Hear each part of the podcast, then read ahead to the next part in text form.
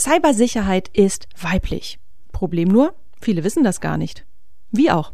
Es wird ja viel zu wenig darüber geredet. Das wollen wir ändern. Und deshalb machen wir bei Mind the Tech ein bisschen Platz und schaffen Raum für Gespräche mit Frauen, die jeden Tag ihren Beitrag dazu leisten, die Cyberwelt ein kleines bisschen sicherer zu machen. Ob in Verwaltung, Politik, Wirtschaft oder Lehre, sie alle leisten Großes. Und das wollen wir sichtbar machen. Im Gespräch wollen wir erfahren, was sie antreibt, wo sie herkommen und wo sie hinwollen. Warum wir das tun? Weil eine diverse digitale Welt im wahrsten Sinne des Wortes diverse Geschichten braucht. Und genau diese wollen wir hier erzählen, beziehungsweise erzählen lassen von denjenigen, die sie prägen. Von Frauen für Frauen und all jene, die es interessiert. In diesem Sinne herzlich willkommen bei der Liga der außergewöhnlichen Cyberfrauen.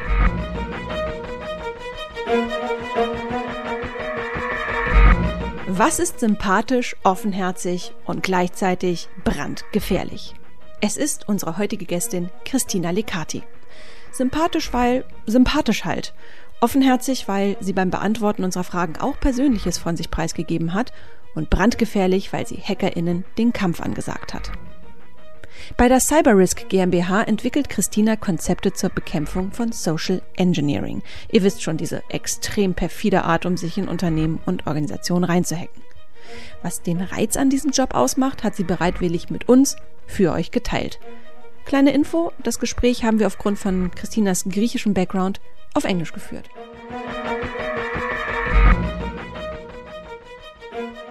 So, welcome, dear Christina. We for our part, we are really happy to have you here on our podcast today. Welcome. Thank you for inviting me. It's a great pleasure to meet you. It's a great, great pleasure to be here with you today and to talk. Yeah. Um, well, we have uh, tons of questions, uh, but the first question is um, could you please introduce yourself to the audience? Because although you're very busy in the world of cybersecurity. Some of our listeners may not know you. So would you please introduce yourself, especially the businesswoman, Christina? Yeah, that's a good way to start about it. Well, uh, for the people that haven't heard anything about me, which I can imagine are quite a few, I have a business and degree, and degree in psychology, but I work in the field of cybersecurity.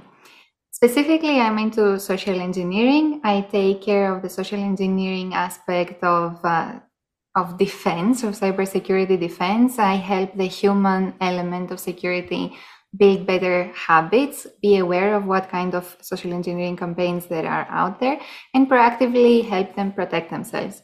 Now, in this realm, I'm also I also did a deep dive into open source intelligence because you know you cannot be you cannot do proper social engineering if you don't know what open source intelligence is and how threat actors use publicly available information against you. So I started honing my, my skills in open source intelligence and the investigative aspect of cybersecurity so that I can create protective intelligence for high value targets and corporations. Um, let's suppose you have three hashtags at your disposal that describe your personality because now we heard about the, your business side. What would they be? Well uh, they are interconnected. I mean you bring part of your personality into the business and one of them has to be curiosity. We had a brief conversation earlier and you mentioned immediate curious could be one of them. It is one of them the second is nerd. I'm a very big nerd in life in general. The same amount of uh, reading and analysis uh, that I put into uh, deciphering social engineering attacks, I put the same effort into my gardening, into cooking. I love cooking, into everything. And I, I reach a very nerdy level with these things. And the third one would definitely be analytical. Ah, a blessing and a curse. So nerdy cook with some analytical skills. I mean, that sounds um, that sounds cool. Yeah, perfect you... candidate for our podcast. yeah, perfect. But For some people, it sounds like a lot of mental labor. Yeah, yeah, true, true. and it sounds also true. And um, what about cybersecurity in your private everyday life? Um, when was the last time you changed your password? Oh, that's a tricky one. Last time I changed the password was about two weeks ago, but I would say it doesn't matter because should we rely on the password alone as the most important method of authentication? No, not really. I also rely on other security behaviors, like making sure a social engineer won't suddenly steal all of, all of my credentials, attempt account I take over on my Instagram, Twitter accounts, whatever. But also applying multi-factor authentication and other authentication methods is a good idea, and I ap- apply it in my private life because I know that threat actors also target individuals, and I don't want to be one of the victims, ideally. So if you know that you can do something better, it's a good idea to do it. Mm. At the end of the day, we can just reduce Yeah. the risk. I mean, Yeah, we can't we, we can't, can't reach the the level of zero risk, but we, Yes. we can reduce it as far as possible. Well, Christina, um, as far as we know, you have been raised by a well-respected risk management and cybersecurity expert, and we wonder what was it like as a child when your father read you bedtime stories? Were they about evil hackers, and then the prince came and chased them all away? Uh, well, I will say yes and no. They were not the bedtime stories. Thankfully, we had a whole bookcase of more childlike stories. But I have to say that the storytelling element was definitely there. So, my dad, in his effort to teach us lessons about the world and about about protecting ourselves from the not so kind people in our societies, he would sometimes share stories of real case scenarios always in a very mystical uh, story like uh, way. He wouldn't share too many details. We always wanted to know more. I, or he would find opportunities to comment on something we would read on the news, to show us something based on that story or what we read in the news. But he had that talent of making it interesting. Um, so yeah, storytelling was there. And sometimes we would sit together. Sometimes he would show us uh, what can happen on the internet, what technical skills can do, always in an interesting way. And that somehow clicked very well with that curious aspect that we talked about. So yeah, that worked well with the lessons.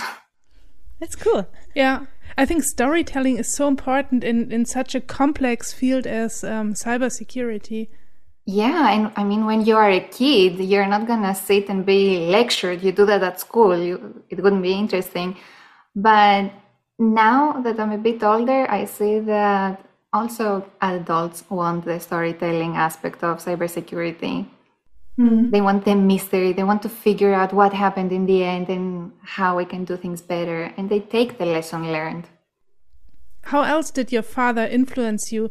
Was he the, the main reason why you why you have chosen this field?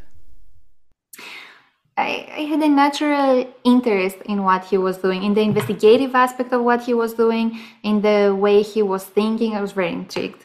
And then it's just that we were so much in contact with this topic here and there that, yeah, eventually I ended up uh, working in cybersecurity. It wasn't always my plan. I had other ideas. I wanted to be a vet in the beginning, but I don't do very well with uh, blood and injections after all. Later, I developed an interest in people. You probably know that. In people in psychology that never went away. Uh, but I always felt a calling that would be different than only being a psychologist or only being something else. And I was always leaning eventually towards cybersecurity. So, yeah, he was a big influence, I think, both uh, mentally and in terms of genes. Mm. But that's a good point because you just mentioned that you studied uh, psychology, and despite the influ- influence of your father, I mean, you could have um, studied computer science or software engineering, but you chose psychology. Why was that? So first, because I uh, I felt that I had a natural need again to understand how humans operate. I knew about social engineering attacks, and I was curious to know what's happening there. Uh, how did they come up with this idea? Why is this working? What could that other person do to defend against that? Because it can be very difficult. Uh, that was extremely fascinating, and also because I wanted to understand the people around me better. The good thing that my dad did is that he did not impose his his opinion himself, what he thought was the right path. He never imposed it on us. He left us explore freely. So we had this rule at home that there is an open bar when it comes to books. We were able to go on Amazon and get books that we were interested in. And for me, that was always human related. um, and then he kind of picked up on this interest and he started giving me ideas like, you know, that you could connect uh, profiling with social engineering. And a few years later, my first talk ever that I presented to a public audience was about profiling and social engineering through social media. I didn't know it back then. At the time, I was only exploring. But yeah, he has been a very big influence now that I'm thinking about it again. Yeah. I want a flat rate too at Amazon. We, we, we have, have this at home, home too. Uh, my, my kids, kids, do not have to pay for any books. Uh, okay. but isn't that great? Yeah. Perfect. And then if they tell you, you know, oh, I'm more interested in like in flowers or I'm more interested in science, you, you pick up on the signals kids give you. They will express, they will express it. And even if it's something they read once and then abandon, so be it. That's okay. They got, they got to explore it. And we had that as well. We also tried different things and then we abandoned them. But somehow, uh, for me, psychology was always staying there. The investigative aspect was always something interesting and so on. Hmm. Yeah. Yeah, and today you are the main developer of the social engineering training programs offered by Cyberrisk. What fascinates you about this topic most? Mm, oh, so many things. Mm, I would say that social engineering, but cyber attacks in general, can be quite innovative. They can be quite interesting. It's always a game of uh, of cat and mouse, so uh, it never gets boring. I find them interesting. I I find them like a, a nice, interesting mental challenge, a puzzle. Um, uh, plus, it was something that was very easy for me to understand. Humans uh, were interesting to me eventually my upbringing the whole background the whole history everything came together and it was i don't know it just clicked hmm. but i wonder isn't it sometimes very disappointing because psychology means that you literally look into people's head or people's way of thinking and I think um, sometimes you have to deal with very evil persons. Isn't this sometimes very scary or, yeah, disappointing? Um, how do you cope yeah. with that?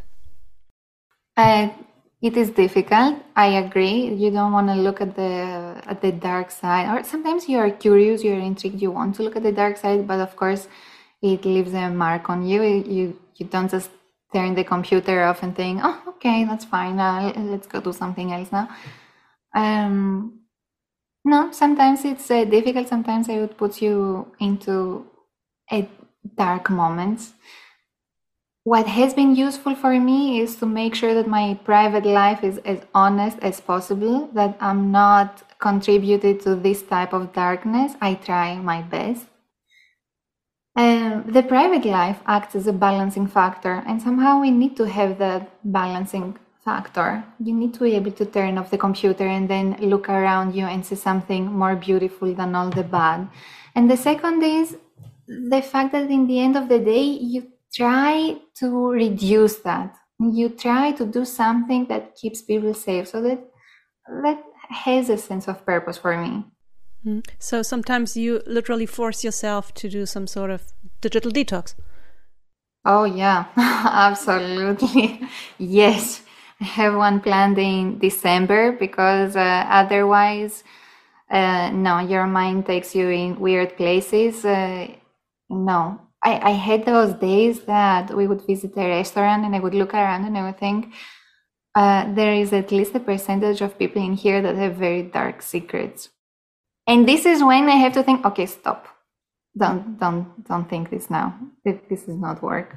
Maybe they do, maybe they don't, but uh, look around at your table and yeah, that's the world you should care about now. Okay, so resilience is something that you regularly train, for example.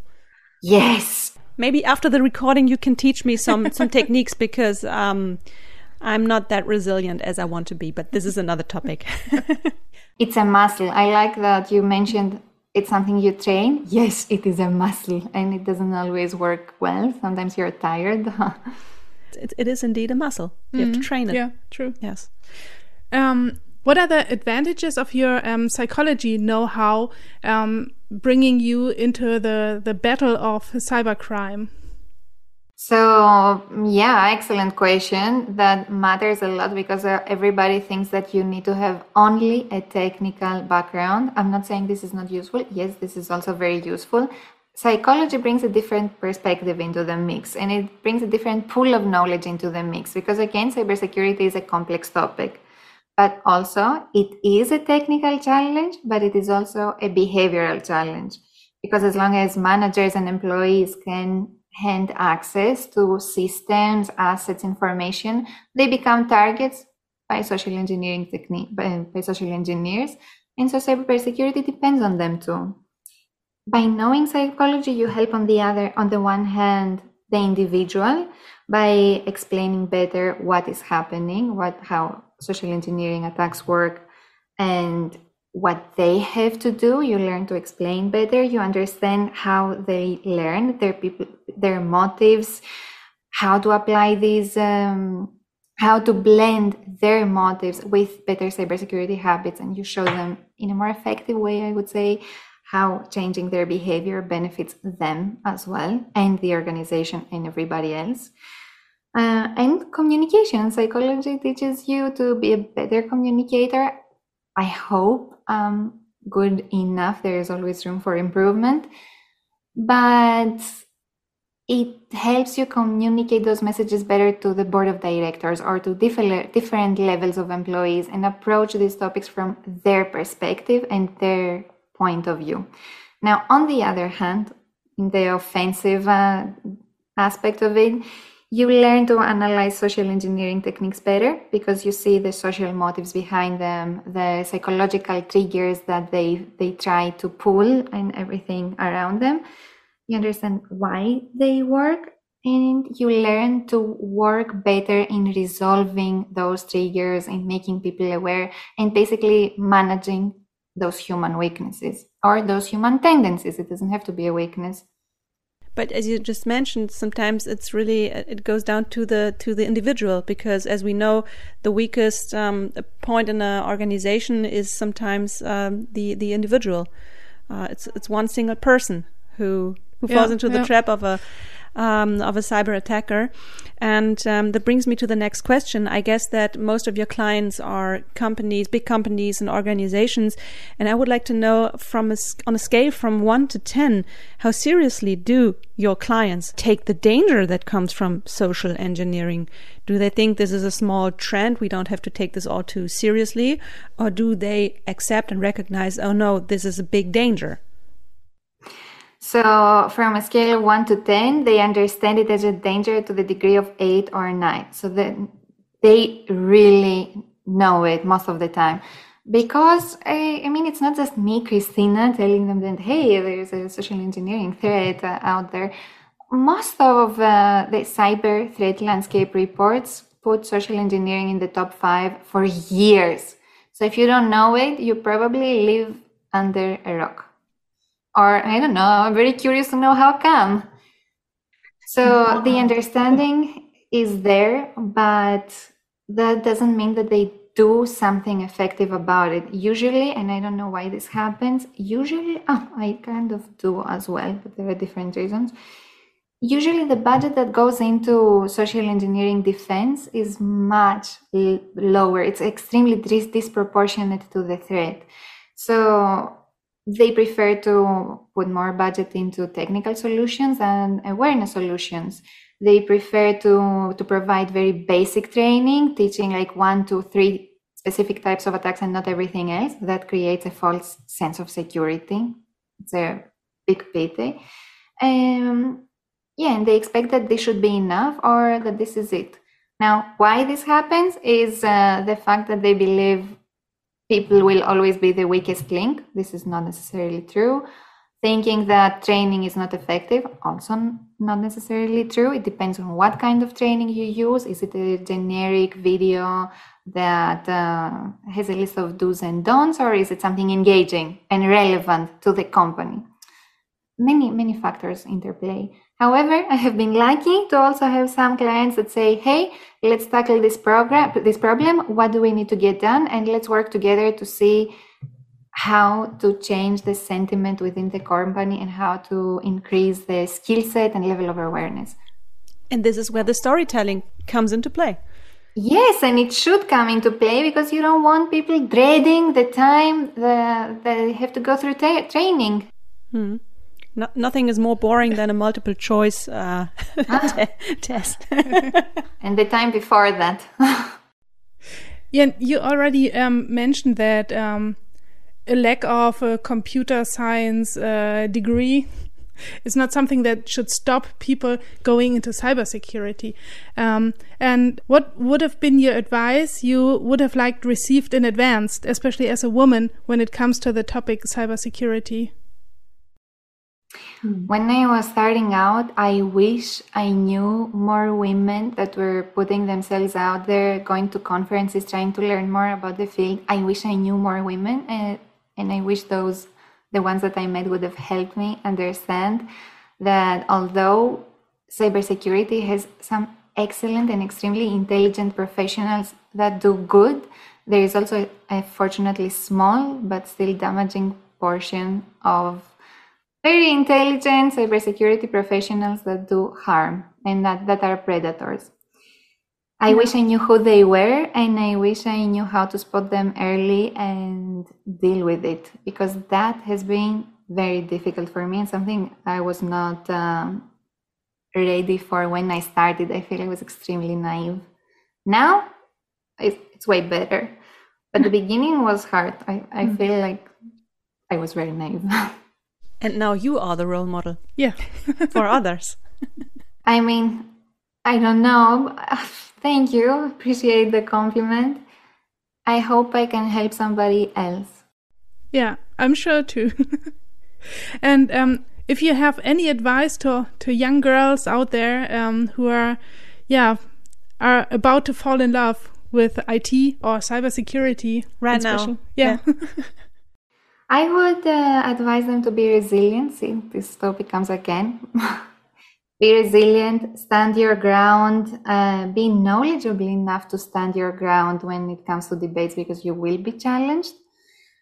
Community is still important, but it's one thing to be in a community and another thing to be respected in your community. And for that, you need to do your homework, you need to do your studying, you need to have certain skills and awareness and if they ever come across a predator in the industry or outside the industry, um, please try to recognize the red flags from the beginning, which are not respecting the no's, putting a lot of pressure, debating you out of your no, all that stuff. Leave early, take advice from other people, and if somebody keeps coming back for you, collect all the messages that this person sends you, all the notes you send, if need be, recorded and reported.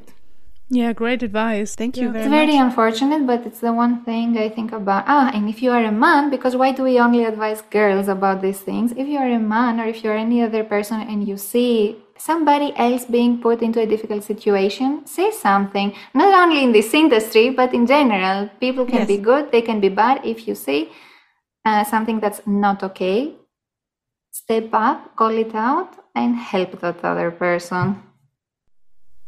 I have goosebumps now. Yeah. really? a little bit, yeah. So uh, that's a very good advice. And um, finally, don't forget the digital detox from time to time. um, well, Christina, uh, as I mentioned in the beginning, we we had a ton of questions uh, for you, and you all um, answered them patiently. So first of all, thank you very much for that, Christina. it was Christina. A pleasure. it was a pleasure for us too. And yeah, well, can I say have fun in social engineering? No, that's not a good advice. That's a good good I mean you can say have fun defending. yeah, have fun, fun defending. defending. You can say try to keep your sanity and all those things. okay. Good last words. Yeah. So thank you very much, Christina, and see you soon. Thank you too. And uh, yeah, see you soon.